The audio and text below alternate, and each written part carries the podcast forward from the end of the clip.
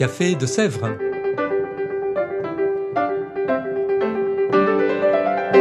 Au Café de Sèvres, on discute philosophie et théologie.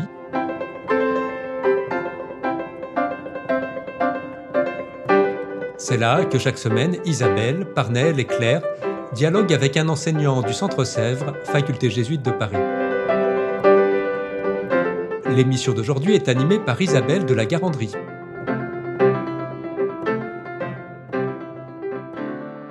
Chères auditrices, chers auditeurs, bonjour, bienvenue dans ce nouvel épisode du Café de Sèvres. Aujourd'hui, nous recevons Michel Fédou. Michel Fédou, bonjour. Bonjour. Nous ne vous recevons pas cette fois-ci autour d'un de vos cours ou d'une soirée ou d'une journée d'études du Centre Sèvres, mais nous allons tout de même vous représenter. Vous êtes jésuite, agrégé de lettres classiques, docteur en théologie, professeur en dogmatique et en patristique au Centre Sèvres, co-titulaire de la chaire de théologie écuménique. Mais nous vous recevons surtout puisque nous avons appris à l'automne que vous étiez le récipiendaire de l'année 2022 du prix Ratzinger avec Joseph Alevi Horowitz. Ce prix, décerné par la Fondation Ratzinger, est parfois appelé le prix Nobel de la théologie, tant il récompense des travaux théologiques majeurs. Alors pour le recevoir officiellement, vous étiez invité à Rome au Vatican le 1er décembre dernier et nous allons revenir sur ce voyage que vous avez eu l'occasion de faire avant une soirée qui se déroulera au Centre Sèvres le 11 janvier prochain, pour peut-être de manière plus prospective. Alors qu'est-ce que cela fait pour un théologien, un prêtre jésuite, d'aller à Rome? Et quel était le programme prévu? Je dirais pour un, théologien jésuite, c'est toujours émouvant de se trouver dans cette ville de Rome. C'est quand même euh, la ville dans laquelle euh, Pierre et Paul ont subi le martyr. Euh, c'est la ville de, l'évêque de Rome qui préside à la communion de, des églises, dans la foi, la communion dans la foi, dans la charité. Et c'est aussi euh, pour un jésuite l'occasion de retrouver des lieux que Saint Ignace de Loyola a fréquentés. Donc pour tout cela, c'est pour toutes ces raisons, c'est émouvant. Euh, je dirais que euh, à l'occasion de ce séjour, ce bref séjour à Rome, eh bien, j'ai pu euh, goûter de nouveau, euh, effectivement, l'importance, entendre, accueillir l'importance de ces lieux, l'importance symbolique de ces lieux. Quant, à la, quant au programme qui était prévu, en fait, c'était très simple. Il y a eu le jeudi 1er décembre matin une cérémonie au Vatican, au palais apostolique du, du Vatican, une cérémonie dans la salle Clémentine, cérémonie qui était présidée par le pape François, euh, au cours de laquelle il y a eu trois allocutions. Et euh, le soir, il y a eu un dîner offert par la Fondation Ratzinger. En, outre, euh, j'ai été invité en fin d'après-midi à aller rencontrer le pape Benoît XVI. Voilà comment s'est déroulée pour l'essentiel la journée du 1er décembre. Une journée bien remplie. Vous avez pu échanger donc avec le pape François lors de cette cérémonie, alors sans trahir de secret, que s'y est-il échangé? D'abord, le pape François a parlé, puisque justement, je disais tout à l'heure qu'il y a eu trois allocutions. Il y a eu une allocution du père Lombardi, le président de la Fondation Ratzinger. Il y a eu une allocution du cardinal Ravasi qui a présenté les, deux lauréats. Et puis, il y a eu enfin une allocution, une allocution du, du, pape François.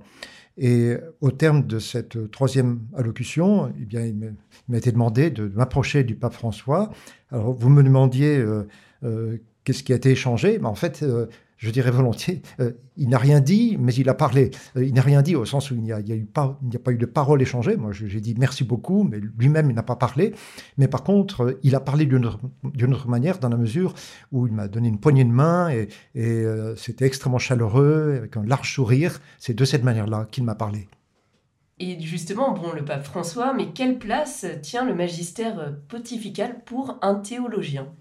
Je dirais que le magistère pontifical, c'est vraiment euh, l'enseignement autorisé de l'Église, le plus autorisé. Ça ne veut pas dire qu'il n'y ait pas d'autres magistères. Le magistère des évêques, euh, mais on pourrait dire euh, aussi plus largement, au Moyen Âge, on parlait par exemple du, magistère des théologiens, du magistère de la théologie, et puis on sait bien que on parle volontiers du, sens de la foi qui habite le peuple de Dieu, et le théologien doit être à l'écoute aussi de ce de ce que sent, de ce que pense le peuple de Dieu. Mais euh, cela dit, c'est vrai que euh, le magistère pontifical a une fonction, un rôle tout à fait spécifique. C'est vraiment le magistère euh, le plus autorisé. c'est au fond l'évêque de Rome à ce titre, est, gardien du, dépôt de la foi, ce qu'on appelle le dépôt de la foi, et son enseignement nous donne des, repères fondamentaux pour la compréhension de, la foi chrétienne, pour la manière de se laisser guider dans l'existence chrétienne.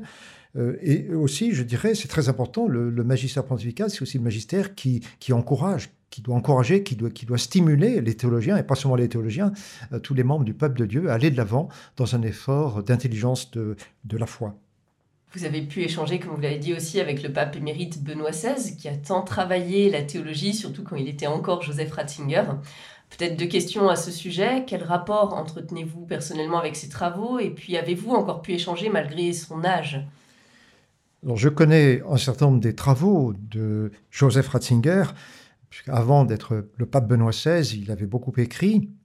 Je suis loin d'avoir lu tout ce qu'il a écrit, mais enfin, j'ai lu euh, des pages de son livre Le Nouveau Peuple de Dieu. Surtout, j'ai lu euh, euh, son livre que je trouve vraiment très, très remarquable, Foi chrétienne hier et aujourd'hui, un livre qui est paru vers la fin des années 1960.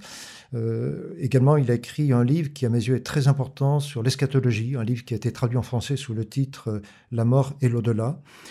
Il a écrit depuis lors, euh, alors même qu'il était le pape Benoît XVI, un ouvrage très important sur Jésus de Nazareth, en, trois volumes. Donc ce sont effectivement des livres, des ouvrages que, j'ai fréquentés et, et, auxquels je suis euh, tout à fait redevable. Quant à l'entretien que j'ai eu avec lui, j'étais vraiment très très heureux euh, de, pouvoir le rencontrer. C'était même extrêmement émouvant. je suis allé le voir, donc j'ai été invité à le rencontrer, ainsi que l'autre lauréat, le professeur Joseph Weiler. Et nous sommes restés une demi-heure avec lui environ. Alors, nous avons surtout parlé hein, de, nos travaux, de ce qui nous habitait, de ce qui nous intéressait dans, nos diverses tâches. Mais euh, lui-même, euh, lui-même a pu nous dire quelques mots. Euh, et il m'a parlé en français, il m'a posé deux ou trois questions. Par exemple, l'une des questions qu'il m'a posées, celle-ci est-ce qu'il y a en France des travaux à l'heure actuelle sur Calraner, par exemple. Il est intervenu aussi euh, une ou deux autres fois. Euh, donc, euh, extrêmement présent à, cette rencontre. Et c'était vraiment une très grande grâce de pouvoir le rencontrer, de pouvoir passer une demi-heure avec lui. Bon moment de, grâce. Alors, au retour de Rome, quelle invitation quelles invitations pour votre travail théologique personnel désormais? Je dirais avant tout une invitation à continuer, autant que je pourrai, autant que mes forces le permettront. Continuer, c'est-à-dire euh, euh, continuer à explorer la littérature du christianisme ancien. L'importance des sources chrétiennes a été rappelée par le pape François. Et euh, c'est vrai que dans mon propre itinéraire de théologien, l'étude des textes patristiques a beaucoup compté et compte toujours beaucoup. Donc le rapport au texte des pères de l'Église, mais aussi, et pour moi c'est très important, euh, le souci d'une actualisation. Euh, comment continuer? Eh bien justement en essayant euh, de ne pas traiter les textes des pères de l'Église simplement comme des documents historiques, mais d'essayer d'en recueillir le plus possible de fruits, d'enseignements qui puissent inspirer, nourrir notre propre tâche de réflexion aujourd'hui. Et puis comment continuer? J'ajouterais aussi euh, persévérer certainement dans la tâche euh, du dialogue œcuménique. Ça a été également souligné à Rome quand j'y étais et je crois que euh, c'est quelque chose que je dois absolument continuer autant que je pourrai. Alors une question aussi sur la diffusion de ce savoir théologique. Est-ce que ce prix peut permettre selon vous une diffusion plus large de la théologie vers des milieux ou des cercles a priori plus éloignés? Parce que c'est vrai que quand on parle de théologie, on a l'impression souvent que c'est lié à un cercle plus restreint. Alors c'est vrai, euh, je, me dis que peut-être euh, ce prix peut attirer l'attention d'un certain nombre de chrétiens euh, bien au-delà des milieux, des cercles théologiques, euh, ce prix peut-être euh, euh, est en mesure d'attirer l'attention d'un certain nombre de chrétiens sur l'importance, la signification du travail théologique ou plus largement du travail d'intelligence de la foi au service de l'Église. Naturellement, la théologie est une discipline qui, implique souvent un certain nombre de spécialisations et il n'est pas demandé à tous les chrétiens de, passer par, la connaissance euh, de tous les textes, de, tous les textes qu'il faudrait normalement euh, connaître pour avancer sur telle ou telle question. Mais euh, je crois qu'il y a certainement une exigence pour le plus grand nombre possible de chrétiens de ne pas seulement croire, mais d'essayer de comprendre davantage ce qu'ils croient.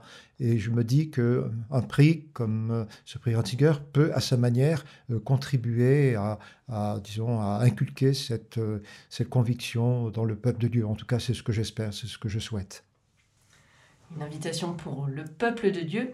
On a parlé de, l'invitation au retour de Rome pour votre travail théologique personnel, mais peut-être plus quelle invitation pour la théologie en général pour aujourd'hui. En retirez-vous.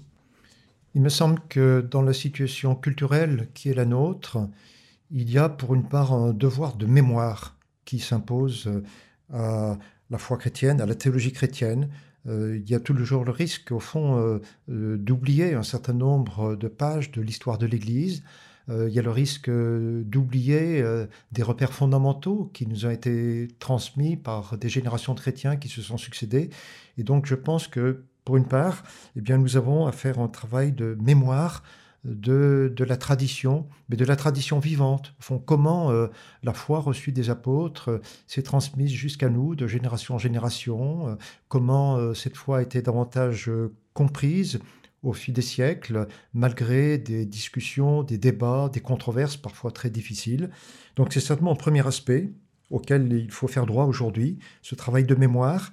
Euh, le christianisme est pour une part l'anamnèse, l'anamnèse, la, mémoire, le mémorial de euh, la mort et la résurrection de Jésus de Nazareth. Et donc il importe euh, d'être attentif à ce devoir de mémoire euh, et euh, ce devoir de mémoire, c'est pas seulement le rappel de l'événement Jésus-Christ, mais aussi euh, le rappel de la manière dont cet événement a été compris au long des siècles.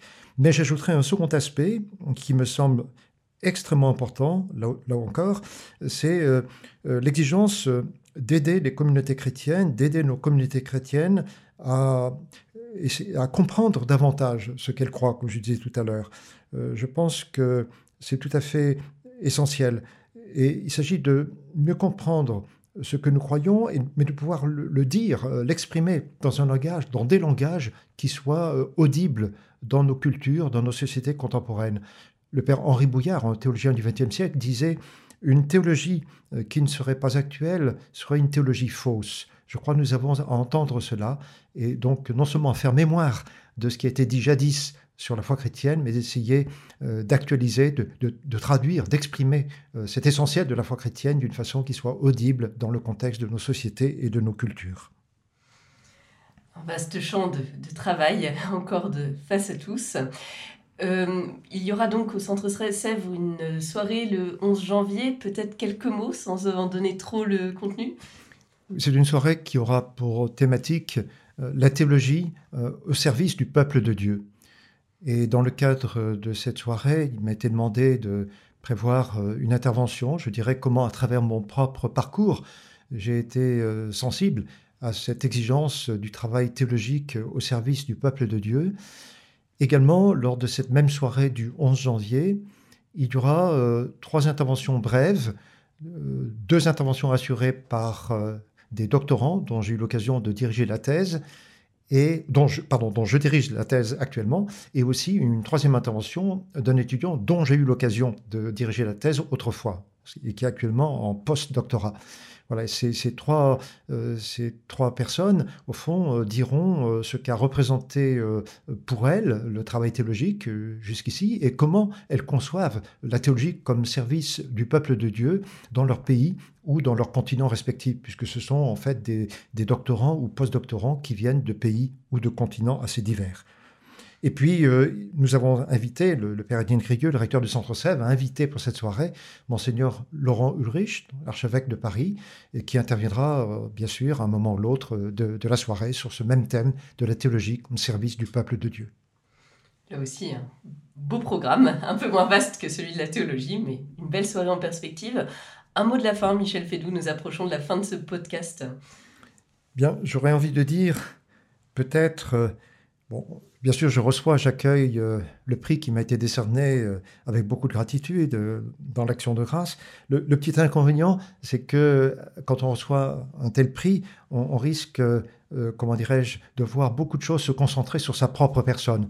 Et, mon souci, mon désir profond, ce serait au fond que à partir de la situation actuelle, on parle moins de moi peut-être, mais que par contre, à travers euh, cette circonstance, beaucoup de, chrétiens puissent se sentir confortés dans le désir de poursuivre eux-mêmes un travail d'intelligence de la foi. Merci beaucoup Michel Fédou. Merci.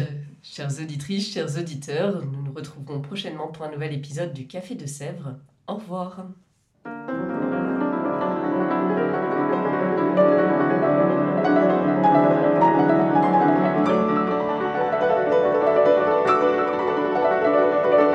Vous écoutiez Café de Sèvres, le podcast du Centre Sèvres, faculté jésuite de Paris, en partenariat avec RCF.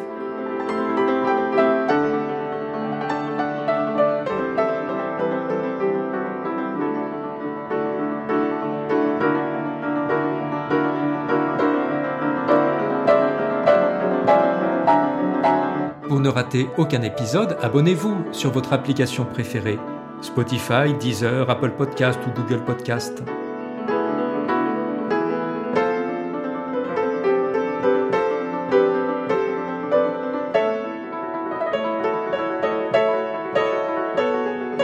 Et sur notre site internet www.centresèvres.com, découvrez l'ensemble de nos cours et conférences en philosophie et théologie. À bientôt!